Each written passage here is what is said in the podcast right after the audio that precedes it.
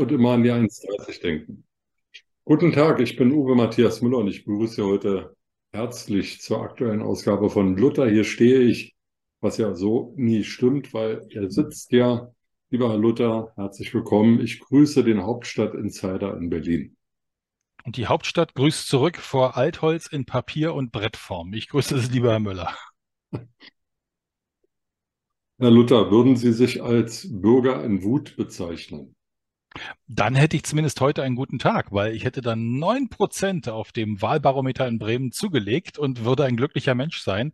Aber die Bürger in Wut, ob sie AfD heißen oder Bürger in Wut, werden in Deutschland mehr. Also irgendwas äh, läuft schief im Staate Dänemarks, wollte ich gerade sagen, in Deutschland. Und deswegen ist da plötzlich ein Zuwachs, wo man Protest artikulieren kann durch ein Kreuz auf einem Wahlzettel. Also das Ergebnis der Bewegung, Wählerbewegung, so nennen sich ja Bürger in Wut mit etwa 10 Prozent, in Bremerhaven sogar 21 Prozent, ähm, liegt sogar noch unter dem, was INSA in einer Umfrage neulich veröffentlicht hat, nämlich dass jeder dritte Bundesbürger sich als wütend bezeichnet und unzufrieden ist mit der Lage und mit der Politik. Also das Potenzial ähm, einer Partei, die, sagen wir mal, nicht über Jahre oder Jahrzehnte etabliert ist, scheint doch sehr groß zu sein. Und die Frage ist, wie reagieren die Parteien darauf? Naja, es ist wie in der Familie. Also die, die mir am fernsten sind, habe ich am liebsten. Und die, die regieren, machen natürlich Fehler. Und die, die Fehler machen, kann man nicht leiden. Also versuche ich da etwas zu finden bei denen, die nicht regieren oder agieren. Und das sind mitunter die, die man vielleicht nicht mag, aber die zumindest da sind. Und das Potenzial ist natürlich groß, weil vieles gerade extrem schief läuft im Staat. Und die Entscheidungen, die von der Regierungsseite getroffen werden, äh, von der Ampel, sind weder nachvollziehbar noch verständlich. Mittlerweile gibt es ja mehr Humorvolles über die Familienfirma äh, Wirtschaftsministerium als ernsthafte Berichterstattung über die wirklich sachlich-fachlichen Erfolge. Äh, gut, da ist auch wenig Potenzial da, aber es ist wirklich momentan schwierig, Positives zu finden über politische Erfolge in deutschen Landen. Aber dann muss doch eigentlich die Stunde der Opposition schlagen und Herr Merz endlich über seine 30 Prozent hinauskommen, 35 Prozent, vielleicht sogar mal an den 40 kratzen. Aber Merz mit seiner CDU ähm, dümpelt da irgendwo ähm, bei 28, 29, 30 Prozent herum und kann diese Hürde einfach nicht überspringen. Hm, ja, weil die Opposition zu sachlich, zu fachlich, zu ruhig und bei vielen noch in Erinnerung ist, die hatten ja auch mal Regierungsverantwortung und die haben es ja auch nicht besser gemacht. Es gibt auch Länder, wo die CDU noch regieren soll, habe ich gehört. Äh, aber man hört sonst auch nicht so viel von denen, dass jetzt da große Erfolge zelebriert werden. Das hört man aus keinem der Länder, aber aus den CDU-Ländern eben leider auch nicht so in der Form. Und das macht es eben schwierig für den Normalbürger abends am Armbrotstisch zwischen RTL 2 und, und äh, äh, Eurovision, Eurovision Song Contest etwas zu finden, was politisch positiv hervorsticht und was irgendwas Beruhigendes, potenziell Positives oder zukunftsweisend Sinnvolles ist.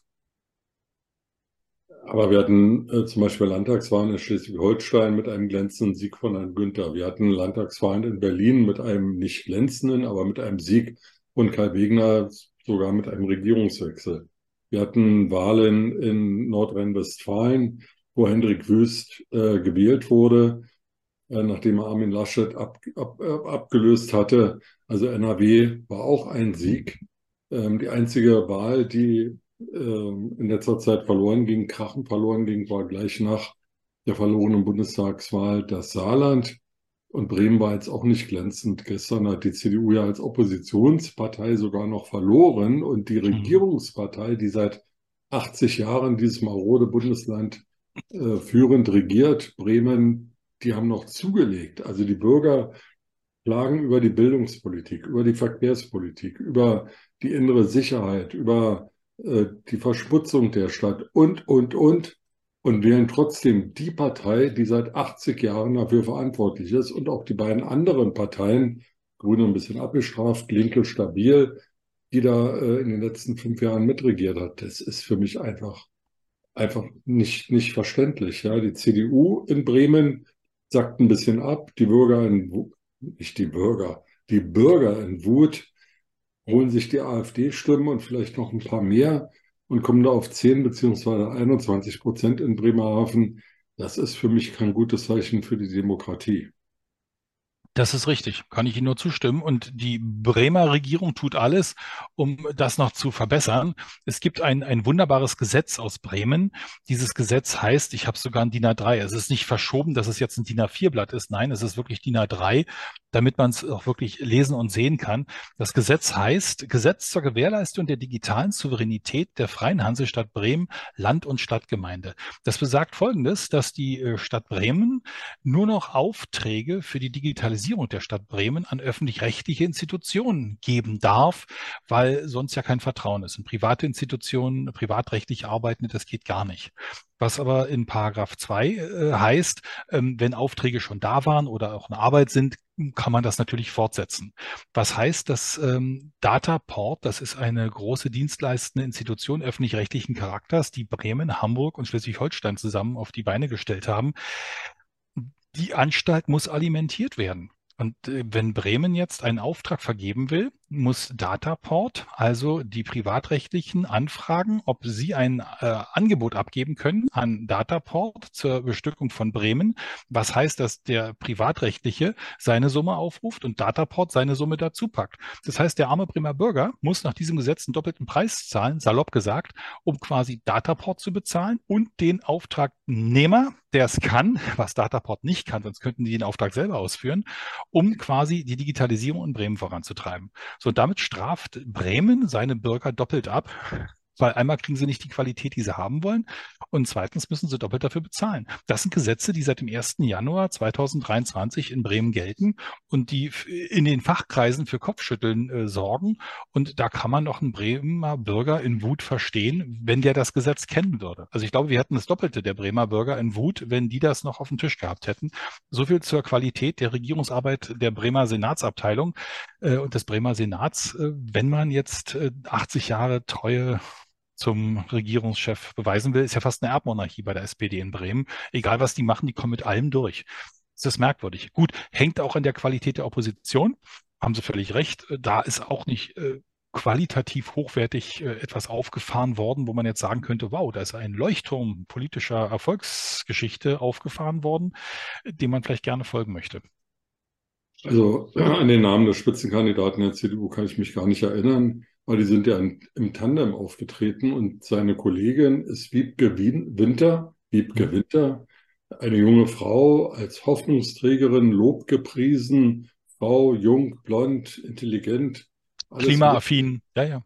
Was, was? Klimaaffin, also Klima auch quasi auch. Ja, super, ja. So, und passte. Äh, Stimmen verloren. Also interessiert offen, offen gestanden kein Mensch, ob die CDU da im Tandem auftritt alter weißer Mann, junge Frau, irgendwie alles bemüht, ähm, so gewollt, aber nicht gekonnt, oder? Interessante Konstellation. Die AfD, die ja nicht da war, die hatte 18.500 Stimmen, die man quasi woanders hin äh, verteilen konnte. Interessant übrigens auch die Wählerbeteiligung oder Wahlbeteiligung, 57 Prozent. Das heißt also, über 40 Prozent waren gar nicht dabei. Die 40 Prozent hätten alleine schon mit dem Koalitions, also die Nichtwähler, wenn die Nichtwähler regieren dürften, dann hätten die Nichtwähler mit einem einzigen Koalitionspartner quasi schon weitermachen können. Also die Nichtwähler und die Linken hätten super Zweierkonstellationen bilden können und dann Bremen perfekt regieren können. Aber die Nichtwähler waren ja nicht da, deswegen können sie nicht regieren. Kommt also auch noch dazu, dass die, die resignieren, weil sie nicht mehr in Wut sind, sondern einfach keine Puste mehr haben für Wut, zu Hause bleiben und dann eben die kleineren, die wütend sind, prozentual höher kommen. Also 18.500 AfD-Wähler äh, sind quasi äh, offen gewesen, die man hätte verteilen können, aber auch 21.000 Wähler von den Grünen, die woanders hingewandert sind. Und 24.000 sind wiederum dann bei den Wählern in Wut gelandet. Das sind, wenn man die Bremer Verhältnisse kennt, proportional zur Einwohnerzahl der gigantisch großen Stadt Bremen und Bremerhaven ja nun doch nicht so viele. Wenn man sich, äh, was, was ich getan habe, die Wahlanalyse, also die Wahlentscheidungen nach Altersgruppen ansieht, sieht man, dass bei den älteren Wählern ab 60 die CDU und die SPD gut punkten konnte, mhm. konnten. Da kommen sie beide über 30 Prozent, also mehr als sie insgesamt erhalten haben. Bei den Jüngeren nimmt es aber immer mehr ab.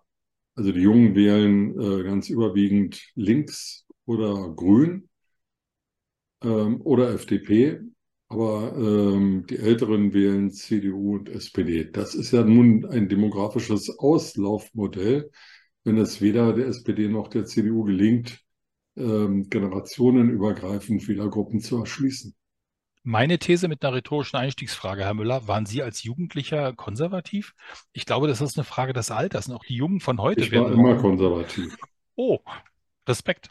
Aber die Jungen von heute werden irgendwann mal die Älteren sein und werden weiser und nachdenklicher und werden vielleicht auch eher eine pragmatische Politik, die solide ist, äh, bevorzugen und sagen, es okay. Es gibt aber auch, äh, Entschuldigung, es gibt auch Altgrüne und Altlinke, also. Ja, aber weniger. Weniger. Team, Gysi. Ja, das sind die Aktiven, aber die Passiven, also die Wähler sozusagen, äh, wenn die älter werden, dann, dann werden die weiser.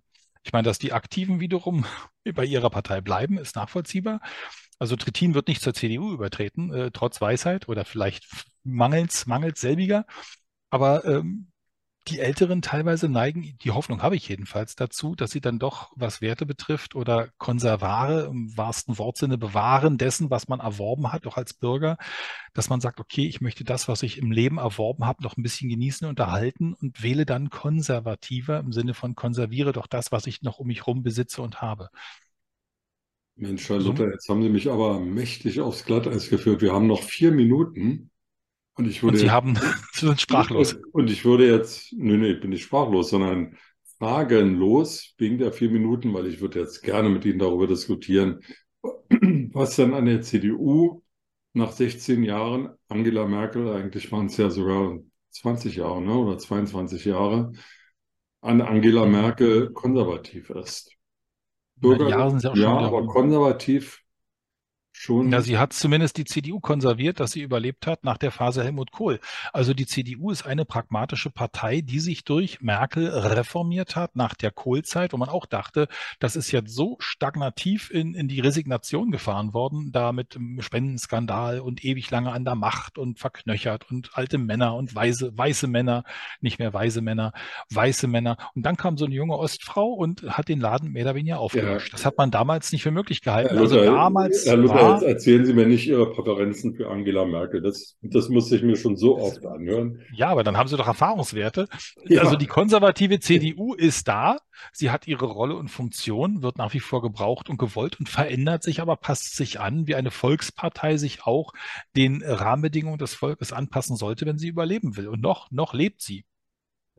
Gut, also jetzt haben wir noch zwei Minuten und deswegen werden wir das jetzt nicht fortsetzen, weil sonst zerfasern wir uns. Aber ich würde gerne, wenn es keinen anderen aktuellen Anlass gibt, die nächste Luther, hier stehe ich, ähm, äh, Episode dafür nehmen, dass wir über Konservativismus reden und darüber sprechen, was an der CDU noch konservativ ist ähm, ohne jetzt Frau Merkel oder Herrn Kohl zu erwähnen, also die ganz oberen oder die Mittelschicht oder so, sondern einfach über die Themen sprechen, über das Handeln in der Regierung oder in der Opposition, also sozusagen ein sachbezogenes Gespräch, das finde ich toll. Aber im Mai über März reden ist doch eher ein Aprilscherz, oder? Das war ein Wortwitz und meine Damen hier im Haus sagen immer, Wortwitze macht man nicht, Herr Luther. Ich habe neulich, ah. ich hab neulich mit einem Rhetoriktrainer gesprochen und dachte, ja, ich finde es immer toll, wie die Angelsachsen da jede, jedes Gespräch, jede Rede mit einem Scherz anfangen und alle, alles auflockern. Er sagte, um Gottes Willen, das machen wir mal schon überhaupt nicht in Deutschland, weil Deutschland ist nicht witzig und die Deutschen lachen nicht gerne. Und wenn man hier einen Witz erzählt, dann läuft man immer Gefahr, dass er politisch nicht korrekt ist oder nicht richtig gegendert ist oder was auch immer. Also mit einem Witz anzufangen, sei totgefährlich. Da könnte man sich gleich auf eine Tretmine stellen und hoffen, dass sie nicht explodiert. Also Wortwitze. Es, aber lieber Herr Müller, deswegen gewinnen wir auch nie einen Eurovision Song Contest. Äh, jüngere Menschen wissen, was ich meine. Ähm, wir haben erfolgreich, und das ist auch wieder eine deutsche Tradition, Konservare den, den letzten Platz bewahrt und haben uns auf selbigem tatsächlich bewährt. Dass wir ohne größere Anstrengungen da wieder gelandet sind, wundert mich jedes Mal. Aber auch das schaffen wir aufgrund unserer Unwitzigkeit und unseres sturen Wollens, aber nicht Könnens. Und das ist typisch deutsch. Sich nicht anstrengen und stolz darauf sein, dass man letzter wird. Super. Ja, ich habe mittlerweile da auch einen gewissen Pragmatismus, dass ich trotzdem die Show interessant finde, auch wenn wir permanent verlieren und ich mich frage, was man anders machen kann, um irgendwie zu punkten. Vorher hatten wir einen netten jungen Menschen, den wir hingestellt haben, der gesagt hat, mir kann es nicht schaden, ich habe das Leben noch vor mir. Diesmal haben wir eine Kracher-Rümpel-Rüpel-Band hingestellt, die gesagt hat, uns kann man nicht überhören. Einer mit einem Tattoo, äh, tätowierten Oberschenkel, nackig, dass die Kommentarebene von Jan Böhmermann, äh, den man aus ZDF Royal kennt, äh, rhetorisch fragte, ob denn der Penis während der Gesangseinlage drin bleiben würde, äh, war sehr originell und pointiert, äh, aber mehr kann man dazu ja fast gar nicht mehr sagen, zu diesem wunderbaren Song Contest. Ansonsten war er natürlich gut. Die Menschen, die vor Ort waren, kamen zusammen. Es war toll, es war Europa. Aber es ist eigentlich schade, dass das ähm, von der Gewichtung und der Wertung her mittlerweile so, so merkwürdig ist, dass man nicht mehr nachvollziehen kann, warum wer eigentlich gewonnen hat. Wissen Sie, wer gewonnen hat? Interessiert mich 0, Josef. Ist die größte Show der Welt, lieber Herr Müller. Das ist wie beim Fußball. Also, ich habe ja die ganz große Befürchtung, dass wir beim nächsten Mal über irgendeine RTL 3 oder 4 Show reden. Oh, oder... das ist aber jetzt eine Disqualifizierung des Eurovision Song Contests, wenn Sie da über 200 Millionen Menschen haben und tatsächlich etwas in der Superlative haben wollen. Na doch, aber wenn es so viel Zuspruch findet, kann es ja nicht ganz verkehrt sein. Es gibt auch Fußball-WM-Endspiele, äh, die gruselig sind. Ja, aber da können die Zuschauer nichts für. Das liegt dann mitunter dann ähm, an den Interpreten, also an den fußballerischen Interpreten, die mit ihren Füßen da nicht das Leder treffen. Aber manchmal haben die auch tätowierte Oberschenkel. Ich weiß ja nicht, ja, aber wir reden, da hat das noch irgendwas mit Hauptstadt zu tun. Ja, mit Konservativismus, weil der ESC ist auch eine uralte Institution, der sich permanent neu erfinden muss und man fragt sich jedes Mal, warum er noch da ist und warum er gesehen wird. Ich frage Sie beim nächsten Mal über Konservativismus aus und hoffe sehr, dass Sie mir nicht damit antworten, dass äh, zu Zeiten, als Frau Merkel regierte, Hilde Horn gewonnen hat und eine andere junge Dame, an deren Namen ich mich nicht erinnere, ihr Onkel war Botschafter in Moskau. Alles Dinge, die lange vorbei sind. Lena Meyer-Landrut. Solange man uns zuhört und zusieht, lieber Herr Müller, habe ich noch Hoffnung. Ich hoffe auf viele konservative Zuschauer und Zuhörer. Ihr Wort und Gottes Gehörgang und einen schönen Abend, lieber Herr Müller. Für Sie auch, lieber Herr Luther. Danke. Jetzt.